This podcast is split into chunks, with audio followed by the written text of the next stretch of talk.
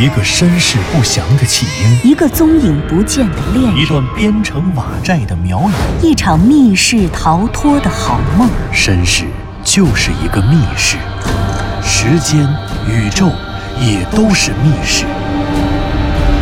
既然逃出去了，就别再回来，再回来。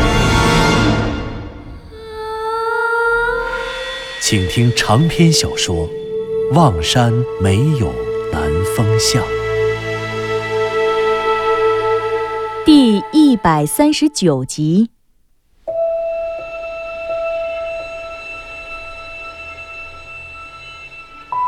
刘大夫，刘大夫，这位是二零一二年一月二十二日午后，望山市心理康复中心住院部五层的走廊内，两个小护士正跟着一位年轻的男医生从一间病房里走出。他们的对面，迎面走来了一个背着摄像机的姑娘，姑娘的身后还跟着一位六十多岁的老妈妈。老妈妈的眼睛里正泛着层层的泪光。走在前面的姑娘一眼就认出了那位为首的男医生，她一边低声喊着“刘大夫”，一边快步迎了上去。那位对面的刘医生也认出了她，他先是下意识地朝姑娘身后望去，看了看那位难掩悲伤的老妈妈，然后边询问那位老妈妈的身份，边支开了自己身后的护士，并把赶来的两人让进了隔壁的医生值班室。三人在医生值班室内的沙发上坐了下来。年轻的男医生显然已经猜出了来者的身份，他看着坐在对面背着摄像机的姑娘，是电视台的编导向南风的好朋友兼同事张宁宁。张宁宁，这位就是你跟我说起的望山市儿童福利院的张妈妈吧？是抚养向南风的。是，是啊，大夫，我就是张妈妈，南风，南风就是我的孩子。他，他现在怎么了？他怎么？啊他啊，刘大夫，我们刚才在楼下透过窗子看过向南风，他怎么？实际上，望山市心理康复中心住院部的四层和五层属于同一个病区。张宁宁和张妈妈刚刚先去了四层向南风所在的病房，透过窗子探望了一下向南风，然后听说他的主治医师刘大夫此时正在五层查房，所以才又爬上了五楼。张妈妈一直不知道向南风外出采访发生意外的事情。向南风早就离开了福利院。而张妈妈也早从福利院退休了。原本，向南风大学毕业回到望山之后，每个月都会去张妈妈家看望她。可就在向南风出事前的那个周末，他刚好去过张妈妈家，而且告诉她，未来的三个多月，他要出差去外地跟拍一个野生动物的纪录片，所以没法去看她了。张妈妈本以为向南风的失联是因为忙。没有来电话，是因为野外没有信号。毕竟这样的情况以前也出现过。可他万万没有想到，当他再一次看到自己的孩子时，向南风竟然已经躺在病床上，人事不知，甚至还被用束缚带紧紧地捆在了铁床上。回想着几分钟之前看到的那个向南风，张妈妈心如刀绞，泪水终于唰的从眼眶里流了出来。而看着悲痛的张妈妈，坐在对面的年轻医生则从茶几上的纸抽中熟练地抽出纸巾递了过去，然后他把手中的病历本放在茶几上，对张妈妈说：“张妈妈呀，为了防止患者的消极冲动和逃跑行为，我们不得不用束缚带约束住病人。我想张宁宁应该跟您说过，向南风反复提到守南山，反复说要去守南山，而且。”他在被转院送到我们这里之前，也有过逃跑的行为，所以我们约束住他的身体，也是出于对他的保护。希望你能够充分的理解。是，是，我理解，我理解。只是是这样的，张妈妈，实在对不起啊。我们原本也不想打扰您的生活，可是考虑到向南方现在的情况。作为他的主治医生，我想有些事情特别是他童年发生过的一些事情，我必须要向您咨询一下，以便更好的帮助他恢复。好，好，您有什么要问的，您尽管问，请务必救救我的孩子。我从小看着南风长大，他能有今天这个出息不容易呀！求求你们，可千万得救救他！是是是，这个您放心，张妈妈。这样，我先给您介绍一下向南风现在的病情吧。您是患者家属，有知情权。年轻的男医生一边说一边点头，一边伸出右手拆掉了眼睛后面的医用口罩，一张清秀的脸露了出来。我是向南风的主治医生。我叫刘迪川。啊，什么？你，你是刘迪川？你是个医生？嗯。刘迪川点了点头，他有些诧异的看了看张宁宁。张宁宁赶忙说道：“啊，刘大夫，我把南风跟我说的话告诉了张妈妈。”哦，原来是这样啊！张妈妈，我想您也看到了，向南风出现了一种。比较特殊的认知障碍，怎么说呢？就像我和向南风以前并不认识，他从中心医院转院到了我们这里，我成为了他的主治医生，我们这才算是彼此认识了。他记住我这个人，但是在他的意识中我不是医生，因为他也不认为自己是患者。他并不排斥我，或者说他无法忽视我的存在，所以。我现在已经参与到了他的精神活动当中，进入到了他的妄想世界里。他还给我安排了一个新的角色——山海经专家。但同时，他又并不信任我。在他的妄想里，他让一个叫亮子的警察调查过我。他相信藤原佐和子的话，认为我骗了他们等等。这都说明，他虽然不能忽视我的存在，可是他不信任我。本能的排斥我啊！说到这里，刘迪川看坐在对面的张妈妈正面露难色的看着自己，于是他无奈的摇摇头，继续说：“算了算了，我还是先不具体说这些问题了，咱们简单一点，我先给您介绍一下向南风现在的病情吧。”哎，好，您说，向南风。在去年的十一月八日晚上出了车祸，颅内出血，在市中心医院做了开颅手术，手术本身非常成功，他各项的生理指标也都逐步正常。但是很奇怪，本应在术后几个或十几个小时苏醒的他，却昏迷了整整四十六天，直到，呃，直到去年的十二月二十五日才苏醒。可苏醒之后，他的精神就出现了一些问题。他认为自己在术后昏迷的四十六天中，发生了，怎么说呢？发生了种种奇遇。刘迪川说到这里，想了想，最终还是用了“奇遇”两个字。他本想说向南风做了一个梦，可做梦与潜意识的种种专业问题，他又无法几句话解释清楚。同时，为了避免病人家属，特别是张妈妈对精神疾病可能存在的抵触情绪，所以他还是选择了“奇遇”这么一个并不科学的中性词汇。我想，既然您已经知道了向南风通过妄想给我定义的那个新身份，那么对于他在这四十六天之内以及后来一直到现在期间的事情，也应该有所耳闻了吧？啊，宁宁。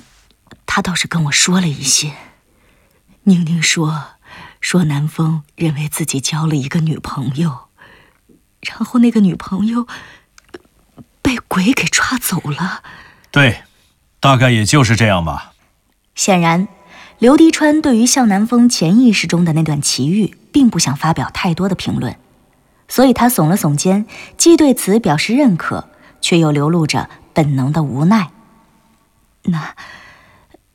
那刘大夫，南风他，南风他术后一直到现在，各项生理指标都已经正常了，但可能因为外伤，因为车祸所导致的外伤对他的脑组织构成了某种影响，进而影响了他的精神。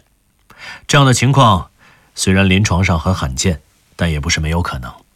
目前看，这种小概率事件应该确实在他的身上发生了，所以他苏醒后，十二月二十九日就被转院送到了我们这里。那他现在？他现在的情况比较复杂。最初，我们判断他可能患有精神分裂症，因为他的感知觉、思维、情感和行为等很多方面都存在障碍，他的精神活动也不协调。当然，最主要的就是他存在思维障碍。简单的说，他在中心医院昏迷四十六天苏醒之后，认为自己做了一个长达四十六天的梦，这个梦。以及他转院之后，仍旧认为自己在医院外面。这整个的过程中，他都处于妄想中。妄想就是最常见的，也是最重要的思维内容障碍。向南风并不是完全陷入妄想，完全丧失感知觉、思维和情感，而是存在障碍。比如很不可思议的是，他从苏醒以后一直到现在，都保持着准确的时间观念。他知道今天是几月几号。知道明天是几月几号，甚至不只知道阳历的，还知道阴历的。他妄想的过程却是在不断延续的，而且这个过程中时间都没有发生扭曲，所以说他始终表现着精神分裂的症状。什么？你说我们南风患上精神分裂了？唉，可是也不能完全这么说。精神分裂症的病因，目前科学上还没有一个明确的答案。不过显然，向南风的精神分裂症症状和脑外伤之间很可能有关。但是他来到我这里住院之后，除了按照精神分裂症的症状给他用药之外，我还对他进行了催眠。我发现，他的问题非常复杂，他不只是具有精神分裂症的症状，而且。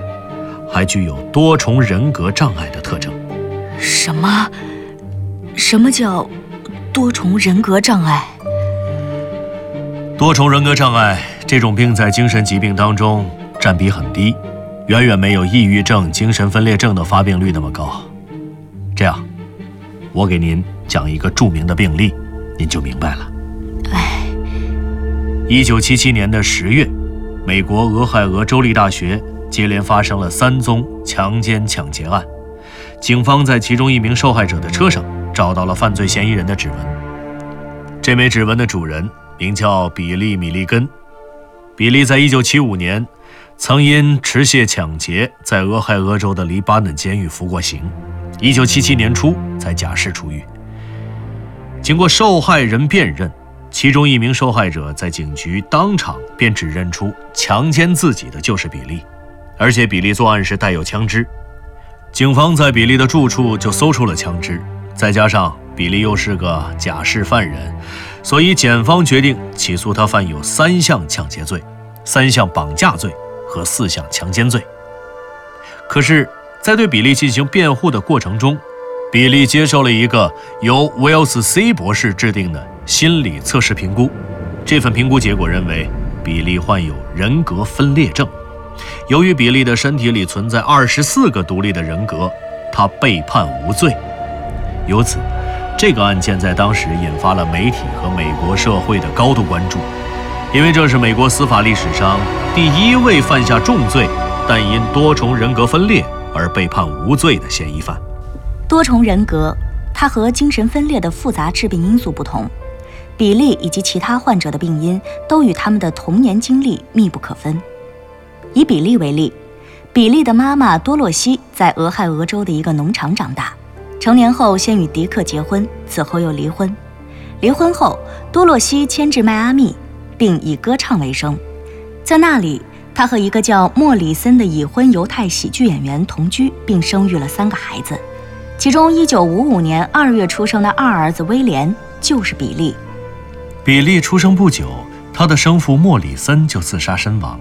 生父死后，母亲多洛西带着孩子们离开了迈阿密，回到俄亥俄州。她与前夫迪克重婚，随后又离婚改嫁。生父的自杀，母亲的多次改嫁和继父对她长期的虐待及强暴，导致了他的多重人格分裂症日益恶化。在一九七七年比利案发后，经过反复评估，精神科医生居然在比利的体内发现了二十四个分裂的人格。比利的核心人格是高中时被勒令退学、身高六英尺、体重一百九十磅的二十六岁的比利。可除了比利，他的身体里还居住着二十二岁的英国人，能说流利阿拉伯语的阿瑟；二十三岁的斯拉夫人，共产主义者；犯罪吸毒的里根；十八岁的骗子亚伦；十六岁的精通逃脱术的汤姆；十四岁的丹尼等等。一共二十四个人格，二十四个性别、年龄、国籍、民族、性格、受教育程度和人生经历都截然不同的人。在比利这些所有的人格当中，比利自己是主人格，其他则是分裂人格。他们中间有些人格知道主人格或其他分裂人格的存在，而有些则不知道。这二十四个人格在比利的身体中组成了一个统一的大家庭。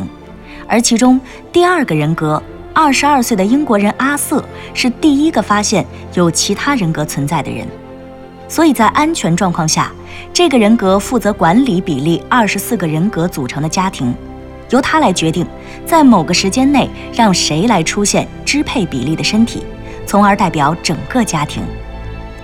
刘迪川一边认真地向张妈妈和张宁宁讲解比利的二十四个人格和人格分裂的病症。一边翻看手中拿着的向南风的病历，随着对向南风的检查越来越深入，我发现向南风不只有之前在中心医院时所出现的妄想，以及他所表现出来的精神分裂的症状。同时，我越来越肯定，他的症状可能非常的复杂，因为通过催眠，我发现他的体内也像比利一样居住着多重人格。虽然这一数量可能远不如比利那么多，但病情却是相似。以目前精神科学对多重人格障碍的认知和研究，虽然还不能准确捕捉这种病症的病因，但更多的时候，这种病患都有着不太阳光的童年经历，特别是，往往……说到这里的时候，刘迪川的语气明显迟疑了。他不知是有意还是无意的低下头，不再像刚才那样径直注视着张妈妈和张宁宁的脸，而是低头看着向南风的病历。精神科的病历和其他的生理疾病不太一样。刘迪川虽然接手向南风的时间只有将近一个月，但他用手写的给向南风记录的病历却已经有了挺厚的一摞，几乎要赶上一本中篇小说的长度了。他一边翻一边看。好像把刚刚只说了一半的话完全抛在了九霄云外。刘大夫，您刚刚说什么？往往什么？南风得的这种病，往往和童年的什么经历有关？是啊，刘大夫，童年的经历，什么经历啊？性侵，童年的性侵。什么？性侵？童年的性侵？不不不，这绝对不可能！